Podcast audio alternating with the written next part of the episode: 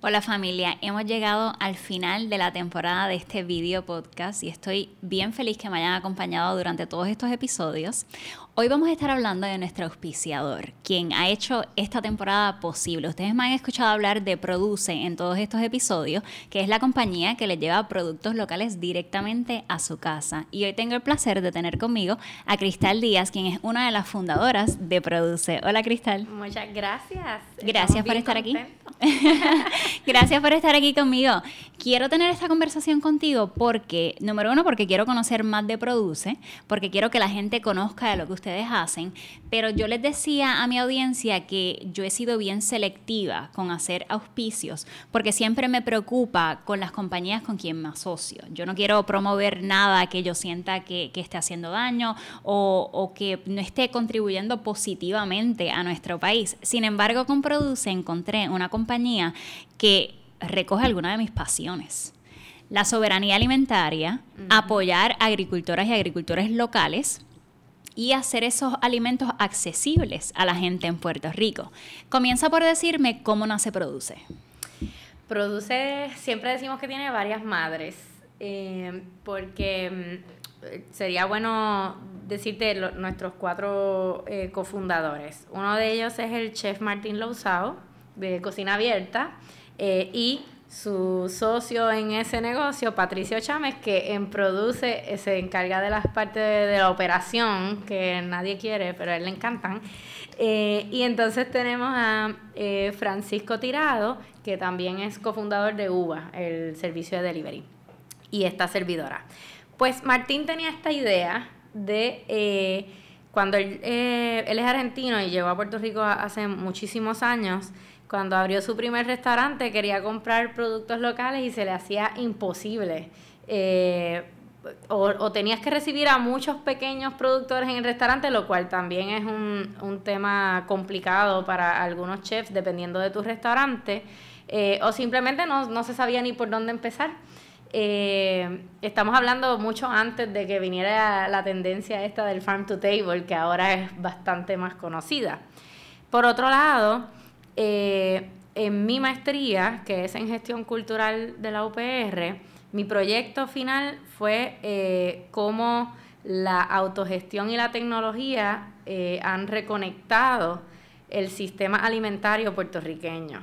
Y mm, toda la investigación que duró 10 años y muchas entrevistas y muchas conversaciones y visitas a fincas y a distintos productores de alimentos, lo que terminó fue con que hacía falta algo, un app, un website que conectara los productores locales con los consumidores. Así que cuando Martín, yo era súper fan de uno de sus restaurantes, eh, así que me pasaba allí todos los viernes y un día Martín me, me invitó a ser parte del proyecto. Hablamos de esto y bueno, pues sí estamos haciendo lo mismo. Así que esto decidimos unir fuerzas y de ahí surge eh, Produce. Eh, esto fue meses antes del huracán María. Entonces ha evolucionado, produce, porque estaba escuchando una entrevista tuya de cuando comenzaron, que eran ustedes literalmente yendo a recoger estos productos y llevándolos en sus carros, a hacerle el delivery a la gente. ¿Cómo ha evolucionado en los últimos cuatro años? Pues cuando empezó Produce, que empezó gracias a un grant de Pre-18, de lo de Parallel y eso, que ellos se inventaron un, un programa nuevo después de María para poder apoyar a ideas de puertorriqueños ahí fue que nosotros entramos y con esos primeros 20 mil pesos fue que empezamos. Me acuerdo que lanzamos el app eh, inicialmente y a las dos semanas nos dimos cuenta que no iba a funcionar la manera inicial que lo habíamos pensado. Era como que, oh no, no habíamos pensado en la logística, no habíamos pensado en el tema de, bueno, pero ¿y quién le lleva la cosa de la de punto A a punto B? Así que decidimos, espérate, vamos a pagar un ratito vamos a inventarnos esta otra cosa que terminó siendo el famoso homebox, eh, que era una cajita donde la gente no podía necesariamente escoger las cosas, eh, pero eh, empezamos a integrar no solamente frutas y vegetales, sino también quesos, panes, huevos, y eso fue distinto en ese momento. Y sí, las llevábamos nosotros inicialmente, hacíamos las entregas, y yo he ido a entregar, y todavía hoy en día, entregamos desde, yo siempre digo, desde el penthouse más penthouse hasta la jalda más jalda, porque tenemos hasta entregas en Maricao. Em, y, y ya luego de un año y medio corriendo con esa cajita, dijimos, ahora estamos listos para lanzar la aplicación. Em, lo íbamos a hacer en marzo de 2020 y ahí entra todo el tema de la pandemia. Mm. Eh, y, y, lo íbamos a hacer solamente para los chefs. Era como que productores a chefs y nosotros entregábamos. Y nos hicimos esta pregunta cuando hubo todo el cierre. ¿Qué nos limita de darle acceso a todo el mundo? Igual ya vamos a toda la isla a entregar el homebox. Igual ya tenemos toda la logística encima. Vamos a darle acceso a todo el mundo. Y ahí fue que lanzamos la, la aplicación que cualquiera puede bajar en cualquiera de los App Stores para que se pudiese, más allá de la cajita, pues escoger lo que tú quisieras en tu compra. A mí me parece una labor tan importante porque yo lo hablé en el video que hice, el primer video donde anuncié el auspicio de Produce, de que yo que estoy sembrando y que entiendo perfectamente la importancia de apoyar lo local, no estaba comprando local porque primero que soy malísima eh, planificando para ir a comprar mis cosas en el supermercado. Siempre voy última hora y me conformo con lo que hay allí, pero nunca consigo primero los alimentos que estoy buscando y mucho menos locales. Entonces estaba comprando lo que había en el supermercado y yo decía, contra, esto tiene que cambiar, pero no tenía el tiempo para sacar para ver cómo cambiar eso. Y yo sé que hay agricultores que tienen sus cajitas de manera independiente, pero hay que hacer el research, hay que ver cuán lejos estoy. Produce, hace ese trabajo por ti. Por eso me pareció bien importante, pero no es solamente importante para el consumidor, sino también para los agricultores que están sembrando, pero entonces llega el momento y es como que lo mío es sembrar. Ah, pero espérate, ahora me tengo que encargar de, del mercadeo, de la venta, de todo esto. Háblame de esa relación con las agricultoras y agricultores, de poder facilitarle ese aspecto de la venta. Nosotros siempre hemos pensado que Produce tiene dos grandes corazones. El consumidor, obviamente, pero la relación con estos productores que desde hace cuatro años le, les compramos las cosechas. Y by the way, le llamo productores para ser inclusivos de todos aquellos que producen alimentos, porque están los agricultores, pero también están los pescadores, los recolectores, los que elaboran alimentos de valor añadido, las salsas y todas esas cosas que nos encantan. Así que eh, es eh, importante, y hace poco lo hablaba, eh, todo el tema de, la demonización que ha habido eh, con la distribución y la logística en la comida. Sin duda, hubo mucha injusticia en, en, el pasado y la sigue habiendo con, contra muchos productores de alimentos que el distribuidor se quedaba con una gran parte de, ese dinero y, y se veía de manera injusta.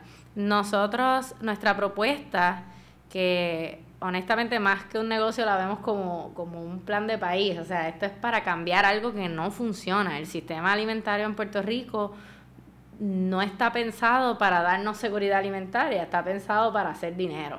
Entonces, eh, ¿cómo devolvemos un poco de justicia a, a estos productores? Ellos poniendo el precio. ¿Y cómo lo hacemos lo más fácil posible para ellos? Pues mira, le ofrecemos la alternativa de irlo a buscar a la finca. Hay unos que prefieren entregar.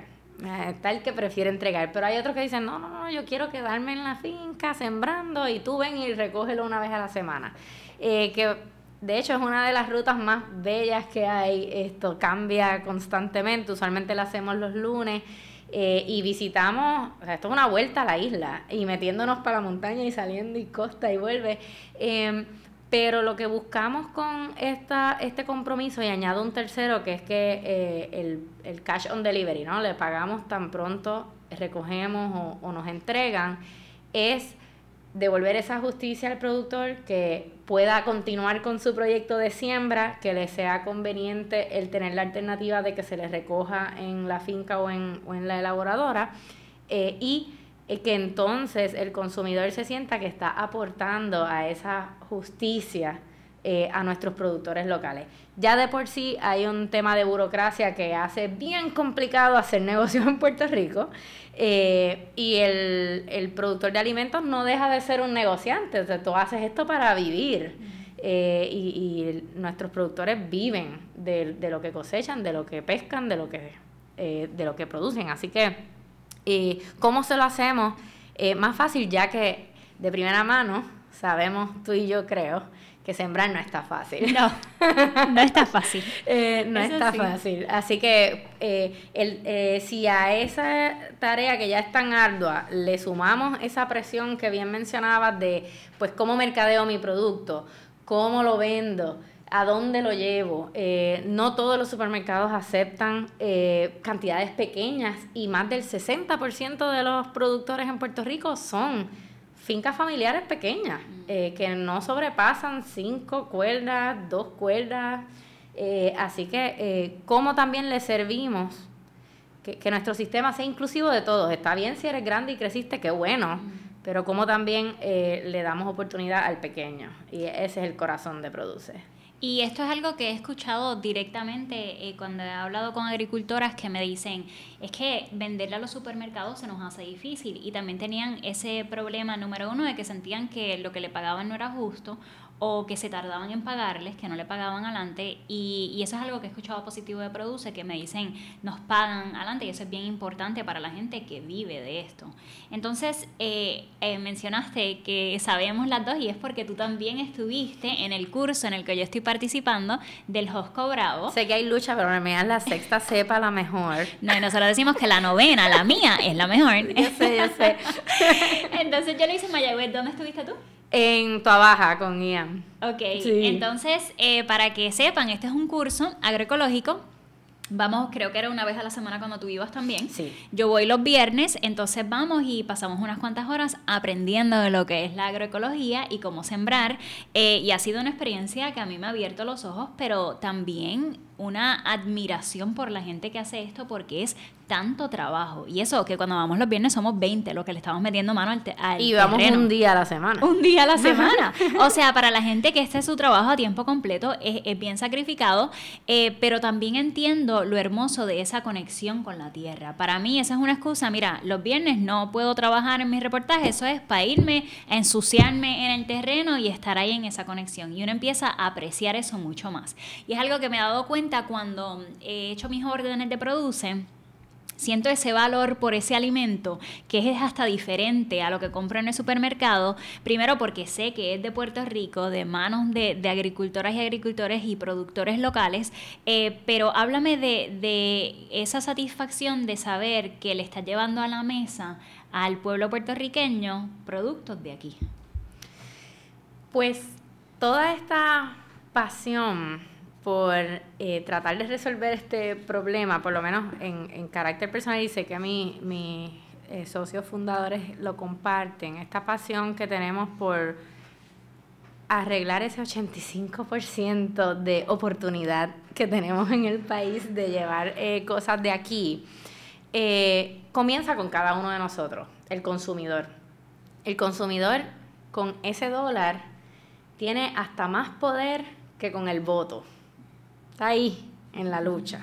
Eh, porque uno se decide cada cuatro años, pero todos los días con nuestro dólar decidimos a, a qué negocio estamos apoyando, a qué familia, dónde se queda ese dinero.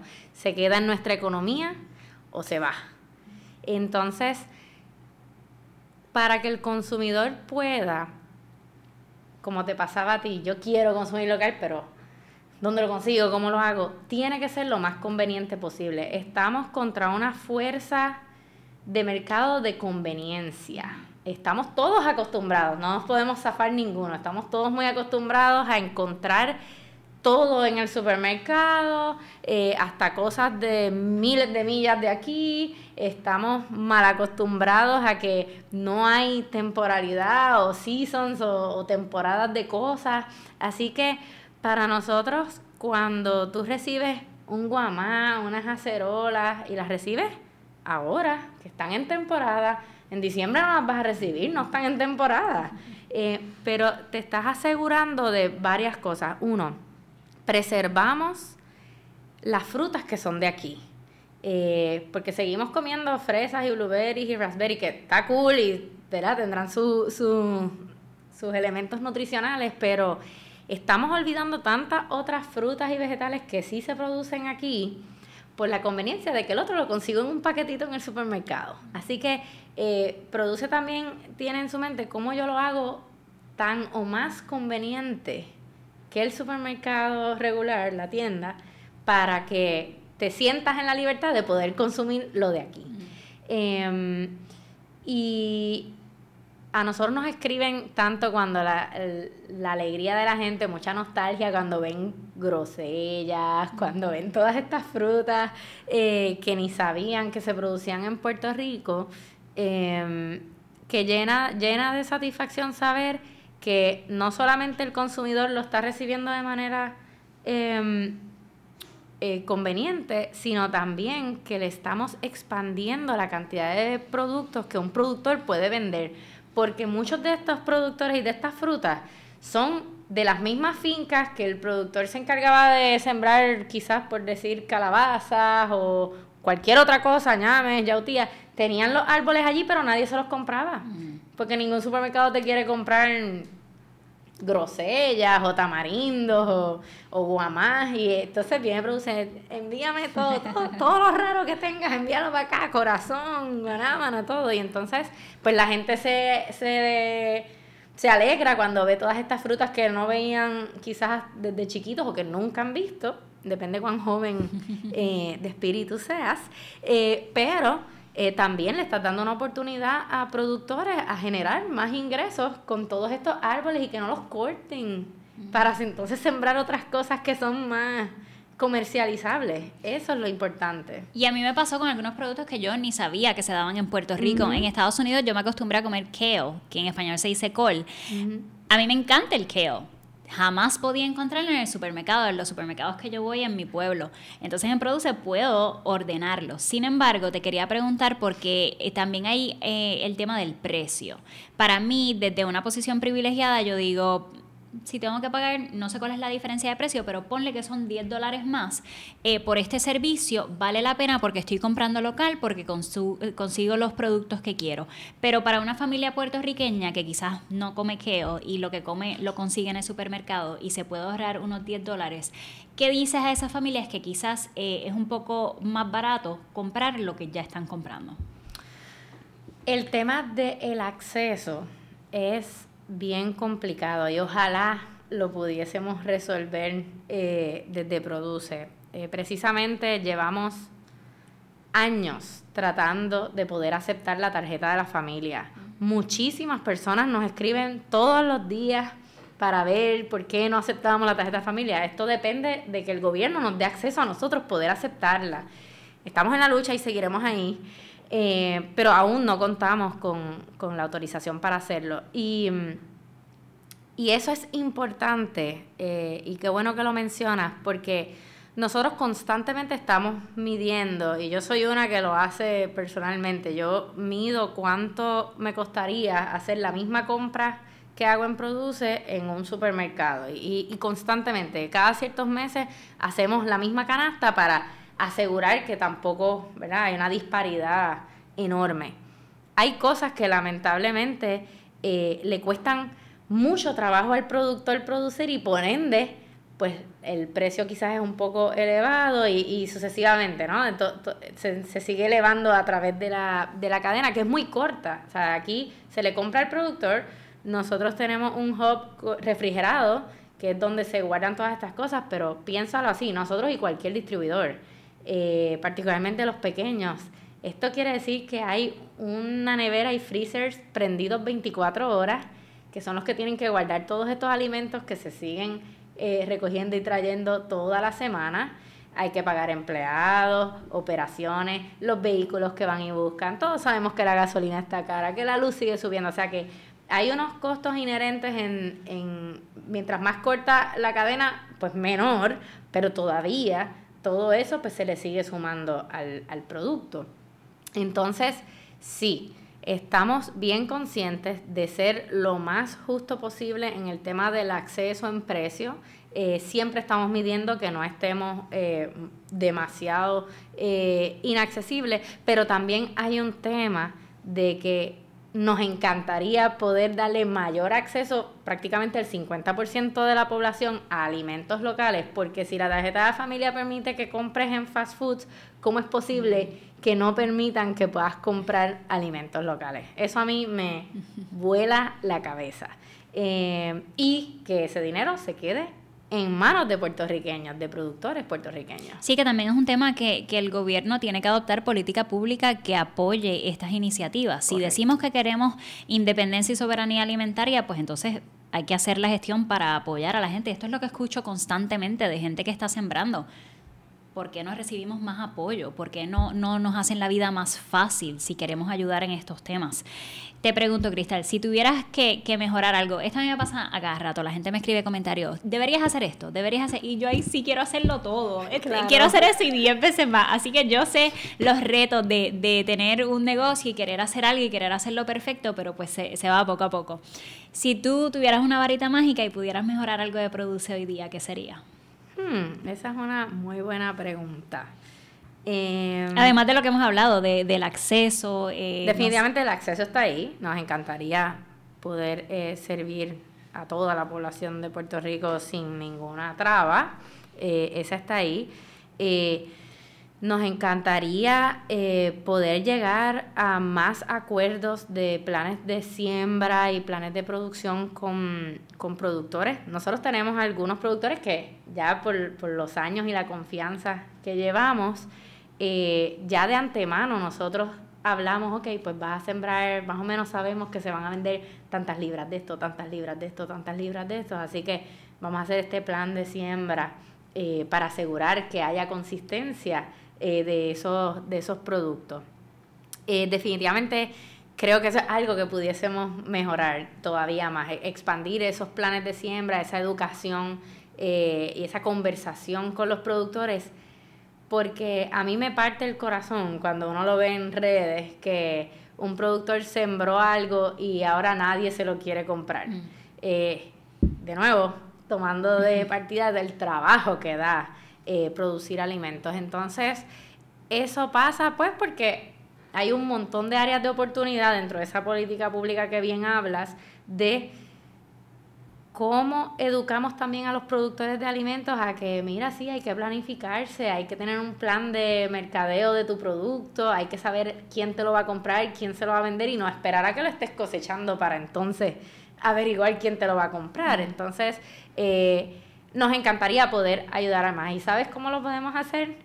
Mientras más consumidores compren, a más productores le vamos a poder eh, comprar. Así que, eh, y apoyar. Eh, hay, tenemos muchos productores que están lista de espera porque producen lo mismo de, que otros que ya le compramos. Entonces, mm. definitivamente quisiéramos poder comprarle a más, pero pues mm. necesitamos que ese volumen aumente para poder sumar a más productores a la lista. Y por otro lado, siempre estamos open a todos estos productores que tengan cosas diferentes, que no la, si tú abres el app y no lo ves, escríbenos, que de seguro te lo queremos comprar. Entonces, pues, esas son cosas que pues, siempre se quieren mejorar, se quiere mejorar todavía más la experiencia del consumidor. Siempre estamos bien atentos, tenemos un, personas dedicadas a servicio al cliente. Siempre ha sido prioridad para nosotros que, que todo, todo el mundo satisfecho con lo que recibe y si no lo estás, se devuelve el dinero. Porque no queremos que el dinero sea una conversación, debe ser cómo mejoramos esto a futuro. Eh, y, eso siempre, siempre ha estado como parte de nuestra misión.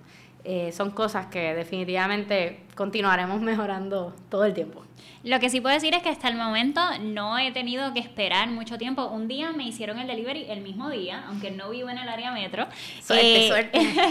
o si no, al próximo día, que para mí es impresionante que, que, como tú dices, llegan a todas partes, eh, que, que, hagan eso accesible a gente sin importar eh, dónde vivan en Puerto Rico.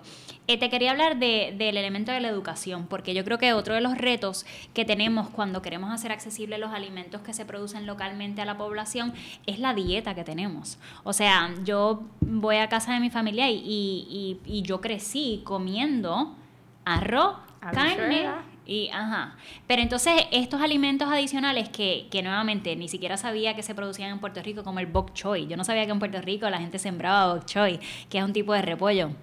Y muchos otros alimentos y, vegetales y cosas que quizás no están como parte integral de nuestra dieta.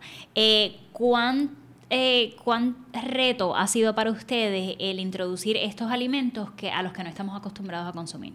Pues mira, yo honestamente no creo que haya sido un reto, yo creo que había mucha gente esperando a tener acceso a ellos de manera más fácil. Eh, porque antes de Produce, conseguir eso era en supermercados especializados y ahí sí que te digo yo, importado y carísimo. Entonces, em, sí, hay mucha educación que hacer. Eso ha sido parte de la plataforma de, de Produce. Tenemos un blog donde tenemos eh, artículos de nutricionistas sobre cada uno de los productos, de el doctor Cruz Miguel Ortiz Cuadra, que es historiador gastronómico, sobre la historia de nuestros productos y de cada producto hay una historia. Mm. Eh, tenemos recetas, cómo, qué hacer con un bok choy. habrá gente que lo verá y bueno, eso se ve bonito, pero ¿qué hago con él? Eh, y, y mucho tiene que ver con eh, cómo integramos la educación desde los niños en el tema de las escuelas, ¿verdad? Porque si yo vivo en un hogar donde no he tenido acceso a estos alimentos, quizás no es hasta que seamos adultos que entonces nosotros nos exponemos a restaurantes o algo así, es que nos enteramos que esto existe. Yo, eh, por el momento, pues lo único que sé que existe es el arroz, las habichuelas, la carne, lo que me servían en mi casa. Así que, ¿cómo exponemos a los niños a todas estas otras cosas que también se producen en Puerto Rico? Eh, pues tiene que ser en las escuelas. Eh, claro, volvemos de nuevo a la, a la política pública. Esto tiene que ser parte de un plan integrado y pensado de cómo le, le introducimos todos estos nuevos sabores, estas nuevas recetas, eh, y no es querer cambiar del todo la, la, comida puertorriqueña al final del día, aunque el arroz no se produzca ya aquí, aunque se pudiese hacer. Eh, las habichuelas las consigue frescas, pero las secas no son de aquí.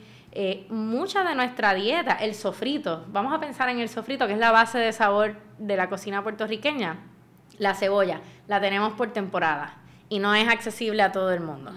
El ajo no se produce en Puerto Rico. Eh, los pimientos sí. El recao y el cilantrillo sí. Y ahí depende de la receta de cada cual, ¿verdad? Que le echan más cosas al sofrito. Pero siendo esas las básicas, tienes una parte que no es de aquí y otra que sí. Entonces, eh, no es pretender que el 100% de nuestra dieta sea local, no. Eh, a mí no me gusta caer en los extremos. Ya probamos los espárragos, nos gustan y pues no se dan aquí, pero nos gustan. tampoco es que vas a cancelar toda tu dieta y ahora solamente vas a... Pero hagamos un esfuerzo consciente por integrar cosas que sí se producen aquí en nuestra dieta y quizás hasta llevarla a un 25%, a un 50% de lo que tú tengas en tu alacena, en tu nevera, en tu casa, sea de aquí.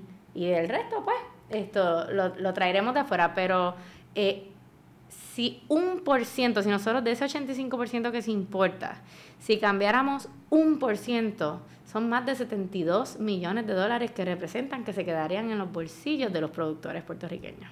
No, y que hay cosas bien creativas con productos de aquí. Una de las cosas que, que me encanta, que la iba a pedir al principio, pero no estaba disponible, y cuando lo vi disponible en el website compré dos eh, bolsas de pan de pana en Puerto Rico se produce pan de pana y es riquísimo, a mí me encanta. Eh, igual con el hummus que se hace aquí, o sea que también están esos productos, como tú dices, no solamente eh, los vegetales eh, y la fruta, sino que están estos productos preparados que, que, se pueden ordenar. De gente, esto yo solo estoy diciendo por mi cuenta, no es que Cristal me está diciendo, esto es porque yo ordené estas cosas y yo digo, contra, yo quiero que más gente conozca. Y tremenda familia, los que producen el pan de pana, llegaron a esa receta entre ellos y, y a todos sus amigos y familiares les gustaban y ahí ellos vieron esa oportunidad de negocio. Están en Utuado, una finca preciosa, he tenido la oportunidad de visitar cientos y cientos y cientos de fincas y productores en Puerto Rico. Eso para mí ha sido un privilegio. Y mm, es tanto el orgullo que se siente cuando uno sale de todos estos proyectos y tú ves a la gente contra viento y marea, no importa cuán difícil se les ha hecho, no importa que han tenido años esperando que le den permisos y licencias para entonces hacerlo formalmente, siguen con ese ímpetu y con esas ganas. Eh, tú vas a las fincas y, usualmente, ¿verdad? Que están metidas en, en campo, y yo vivo en campo con muchas casas que tú ves que todavía hay mucho abandono del huracán, con, con casas que pues dejaron solas y, y, quizás te parece medio deprimente el camino y allí en el medio de la nada está esta familia con todas las ganas del mundo para meter y echarle para adelante y de una vez produciendo con cosas de aquí. Entonces pues para mí es un orgullo enorme cada uno de los productores que nos vendan o que no nos vendan, ¿verdad? Que, pero que que dan todo eh, por producir en Puerto Rico. Aún cuando están todos los retos hasta climáticos que no tienen nada que ver con el gobierno. Y para mí es bien importante que la gente sepa que esto se está dando, porque cuando hablamos de desarrollo económico a veces nos limitamos a hablar de la inversión de afuera, cuando en Puerto Rico hay gente que está metiendo mano y haciendo cosas tan impresionantes. Entonces por eso para mí, eh, pues fue un honor poder eh, tener este, esta colaboración con Produce. Cristal, muchísimas gracias por estar aquí.